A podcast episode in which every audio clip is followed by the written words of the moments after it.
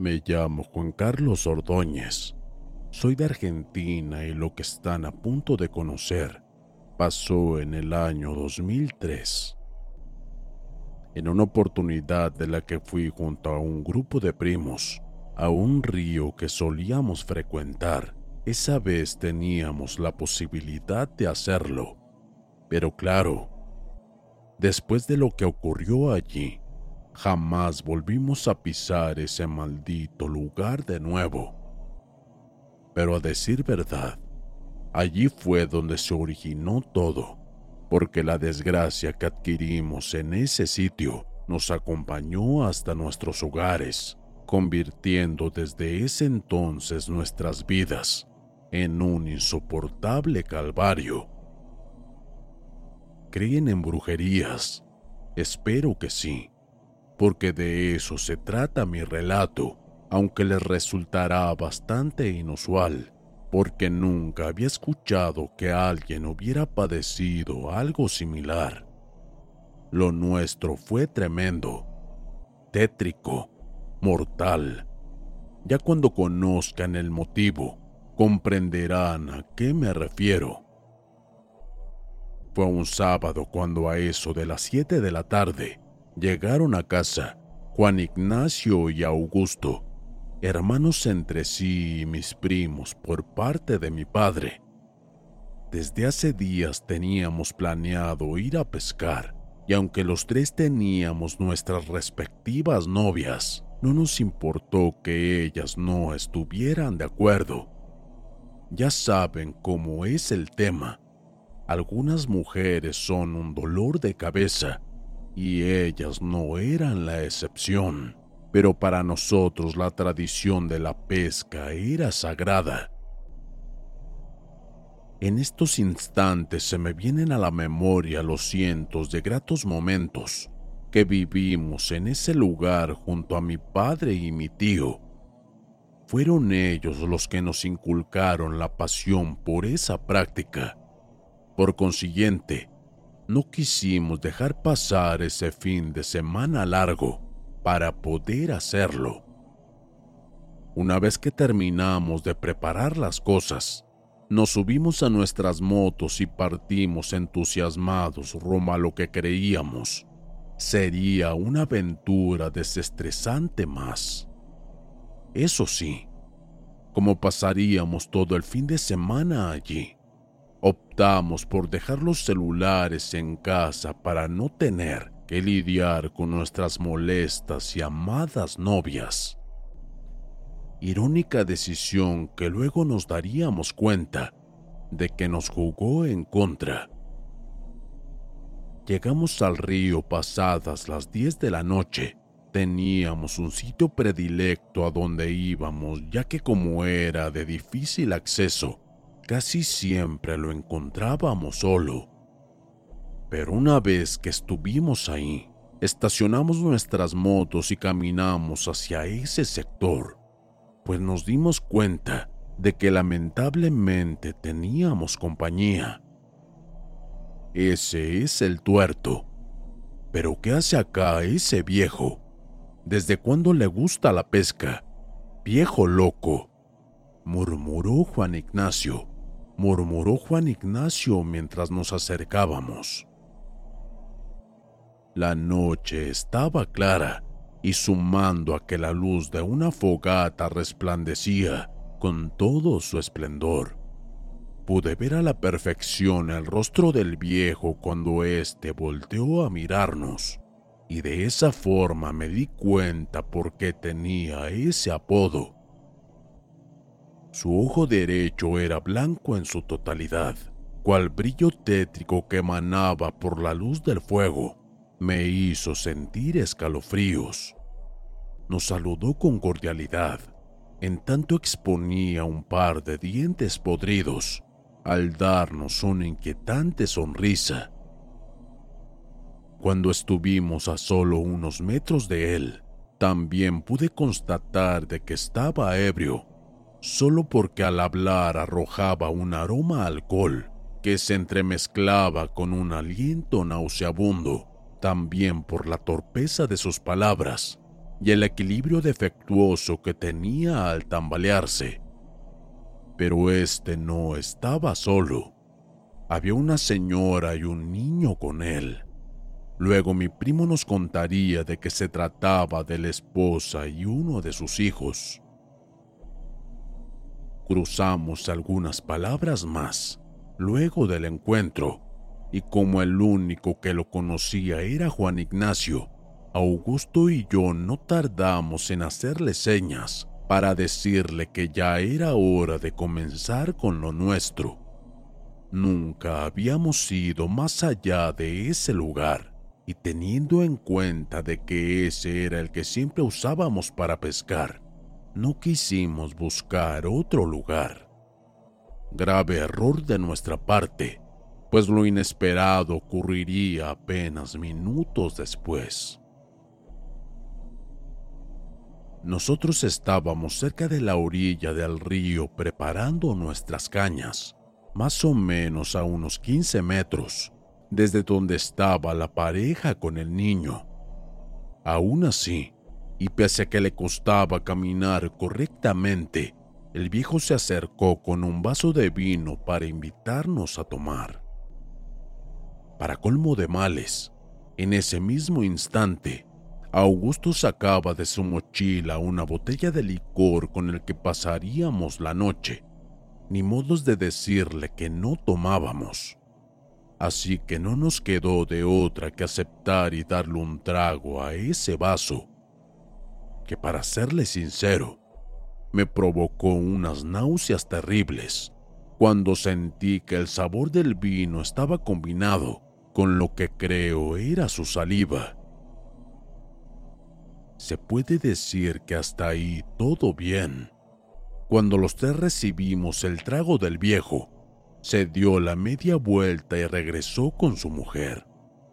Lo irritable fue cuando a los cinco minutos regresó, pero esta vez con una botella, con intenciones de pedirnos que lo acompañáramos a embriagarnos. Fue Juan Ignacio el que tuvo que enfrentarlo y pedirle que nos dejara solos, que habíamos ido a pescar y que queríamos estar tranquilos. Ofendido y testarudo, el viejo siguió insistiendo hasta que finalmente comenzamos a discutir con él. Faltó poco para que nos agarráramos a golpes, y para evitarlo recogimos nuestras cosas y nos alejamos del iracundo tuerto quien nos gritaba maldiciones mientras caminábamos sin voltear siquiera a mirarlo. Recorrimos como unos dos kilómetros más por la orilla del río. Habíamos dejado las motos ocultas entre unos arbustos, así que prácticamente estaban seguras, por lo que no nos preocupábamos por ellas. Lo único que esperábamos es que ese viejo molesto no se le ocurriera venir a nosotros para seguir provocándonos. Algo que por fortuna no pasó. Eran ya como la una de la mañana cuando decidimos descansar un poco. Dejamos las cañas clavadas en la orilla y nos sentamos alrededor de la fogata que habíamos encendido. Media hora después, Augusto se acercó para revisar si algún pescado había mordido el anzuelo. Pero él cuando estuvo ahí, dio un grito pidiendo que fuéramos rápidamente hacia ahí. Quedamos anonadados al ver las tres cañas que tenían las tanzas amarradas entre sí, evidenciando que alguien las había atado ya que no había otra manera de explicarlo. Pero lo más turbio fue ver que de los peces que ya habíamos pescado y guardado dentro de la canasta, ahora faltaban varios, y los que aún quedaban estaban totalmente destrozados. Todavía estábamos contemplando la canasta sin poder comprender nada, cuando de pronto algo cayó cerca de nosotros. Era un pez, al cual le siguió otro, y luego otro. Venían desde el río y al mirar para saber quién los estaba arrojando, Finalmente el terror se apoderó de nosotros. Esa noche fue la más aterradora que había vivido hasta ese momento. Junto a mis primos corríamos despavoridos. Allá quedaron nuestras cosas a las cuales ni siquiera tuvimos en cuenta, pues lo único que queríamos era escapar de ese duende. Cuando llegamos hasta donde nos topamos con el tuerto y su familia, estos ya no estaban por lo que nos hallábamos solos en contra de esa criatura.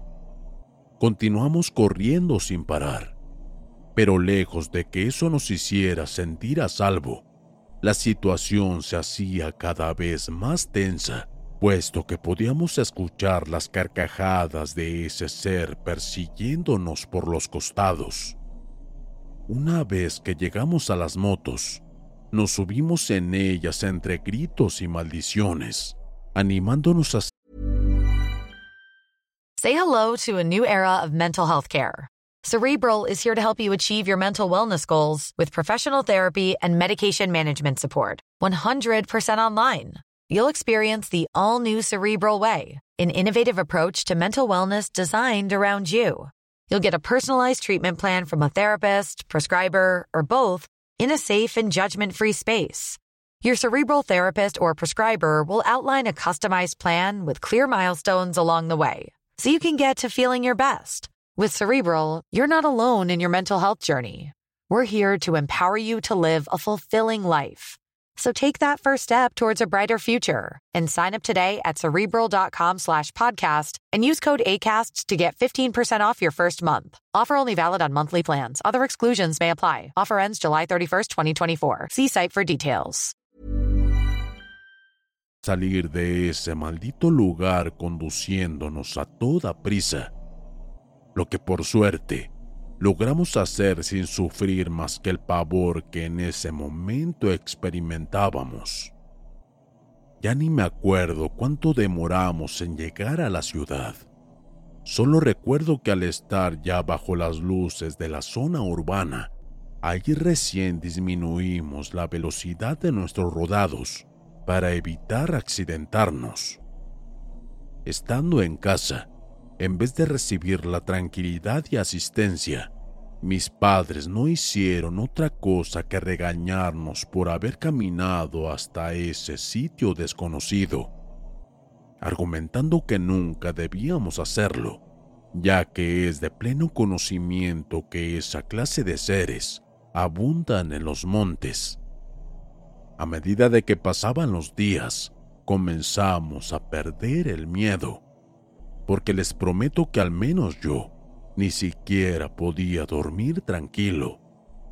Pero cuando se cumplió una semana aproximadamente de aquel siniestro encuentro, descubrimos que nada había terminado todavía.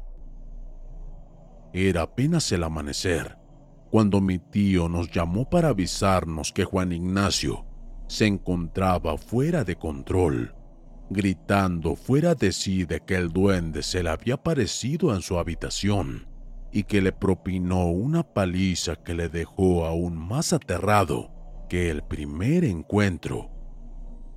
Yo acompañé a mis padres para ir a verlo. Cuando yo estuve al frente de él, se me congeló la sangre. Estaba con su rostro y otras partes del cuerpo moreteado cuando recuperó un poco la calma, nos contó que la diminuta pero colosal criatura lo despertó cuando cayó sobre su pecho mientras él dormía, para que a continuación comenzara a golpearlo sin parar de burlarse.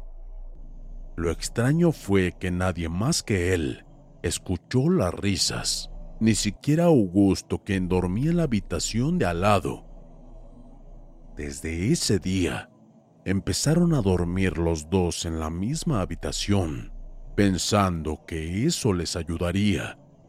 Pero noches después, el vil duende regresó para continuar el suplicio, y aunque esta vez Augusto fue la víctima, Juan Ignacio tuvo que presenciar el castigo, inmerso en un estupor paralizante contó que podía ver cómo el duende saltaba sobre el pecho de su hermano. En tanto, este gemía de dolor sin poder escapar, ni tampoco gritar. El victimario reía eufórico y momentos después solo se detenía para voltear a mirarlo, como si de esa manera pretendiera amenazarlo y burlarse del pávido estado del que era preso. El castigo duró unos tres minutos más o menos. Dejó de lastimarlo cuando Augusto quedó inconsciente, sangrando de nariz y boca.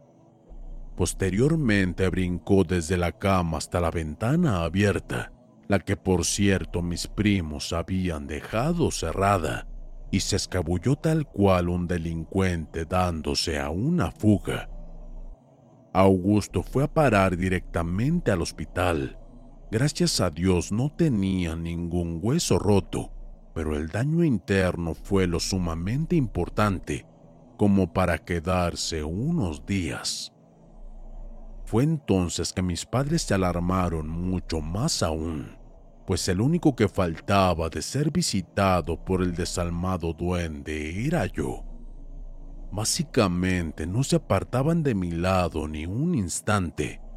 El único momento en el que me encontraba solo era cuando iba al baño. Y sí, concretamente fue en ese lugar donde me tocó recibir mi parte, superando todo el terror que había vivido antes. Con mis ojos cerrados disfrutaba del agua de la regadera cayendo sobre mi rostro mis pensamientos divagaban entre la quietud y el silencio de la noche, cuando de pronto sentí que algo me golpeó de forma violenta en mi espalda. Giré rápidamente, pero no podía ver a nadie. Mas un color rojizo profundo llamó mi atención desde el piso. Al dirigir mis ojos hacia allí, vi a mi gato muerto, nuestra mascota, que desde su vientre abierto expulsaba el vital líquido, mezclándose con el agua. Estaba sin cabeza, la cual encontraría sobre mi almohada una hora después. Paralelamente a eso, percibí la presencia de alguien en la parte superior de la pared. Para que puedan imaginarse del pánico que sentí, les confieso que instantáneamente comencé a orinarme. Lentamente levé la mirada y lo vi. Era ese maldito duende asomándose por la ventanilla del baño. Todo ocurrió en un santiamén. Solo recuerdo ver por un instante la piel de su rostro, ennegrecida y deforme por las arrugas, desde donde resaltaban ese sórdido par de ojos amarillos con cuya mirada me hizo palpar el mismo infierno. Se abalanzó sobre mí tumbándome al suelo, y mientras yo gritaba de terror a mis padres, él me estremecía con su vulgar risotada, que intercalaba con unos golpes por todo mi cuerpo. Apenas caí logré cubrirme la cara con mis brazos, y es por eso que no me desfiguró como lo hizo con Juan Ignacio. No obstante, al notar que no podía lastimarme en esa zona, parece que se enfureció más, ya que éste optó por tomarme del pelo y comenzar a arrancármelo por mechones. Ironía de la vida fue que como normalmente lo hacemos todos, dejé la puerta del baño con seguro así que a mi padre no le quedó de otra que derribarla a patadas para poder ingresar. Según él también, pudo ver al duende escapándose por la ventana, pero por obvias razones prefirió enfocarse más en mí, ya que continuaba gritando como un demente para que él me ayudara. Lastimosamente los tres tuvimos que pasar por todo ese calvario para recién buscar ayuda en curanderos. Con un buen pago de por medio el viejo aceptó ayudarnos y curarnos, advirtiendo que no nos resultaría nada fácil, ya que según él, el duende que nos hostigaba no era más que el producto de un trabajo de brujería. Por alguna razón alguien nos quiso castigar y para ello involucró a esta clase de seres para hacerlo, difiriendo así de toda especie de brujería que al menos nosotros no teníamos conocimiento. Suena macabro, ¿verdad? No padecimos los típicos síntomas de brujería, no nos enfermamos, no bajamos de peso, no perdimos el trabajo, nada de eso nos pasó. Fue algo mucho peor. Un ser elemental que forma parte del folclore argentino fue el instrumento para lastimarnos. Y hoy que lo pienso mejor, hubiera preferido recibir el daño común en vez de ser víctima de ese ser. Tiene que haber sido el tuerto y su esposa. Hace un poco escuché que esos desgraciados son unos brujos que apenas están iniciando. Tal vez para eso fueron al río esa noche, para hacer sus trabajos a escondidas, tal cual acostumbran algunos brujos a hacer. Estuvimos en el momento equivocado, nos topamos con nuestro propio infierno, y solo Dios sabe hasta qué grado de daño estábamos destinados a sufrir, nos dijo Juan Ignacio una tarde en casa.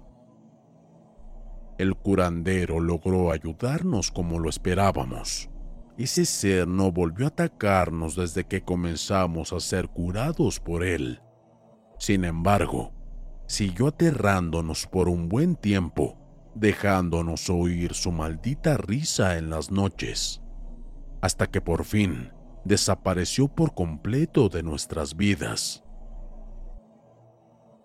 En más de una oportunidad, pensamos en buscar venganza.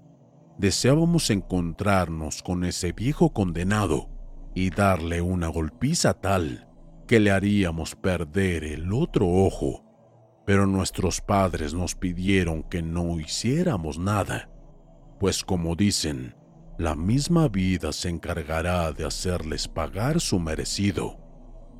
Mientras tanto, no pude evitar sentir un escalofrío indescriptible.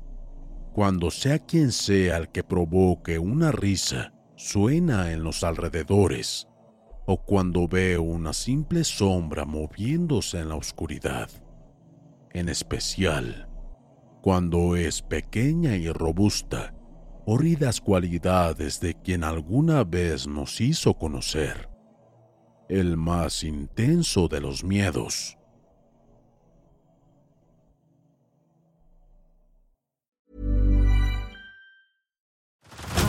Head over to Hulu this March, where our new shows and movies will keep you streaming all month long. Catch the award winning movie Poor Things, starring Emma Stone, Mark Ruffalo, and Willem Dafoe. Check out the new documentary, Freaknik The Wildest Party Never Told, about the iconic Atlanta Street Party. And don't miss FX's Shogun, a reimagining of the epic tale starring Anna Sawai. So, what are you waiting for? Go stream something new on Hulu.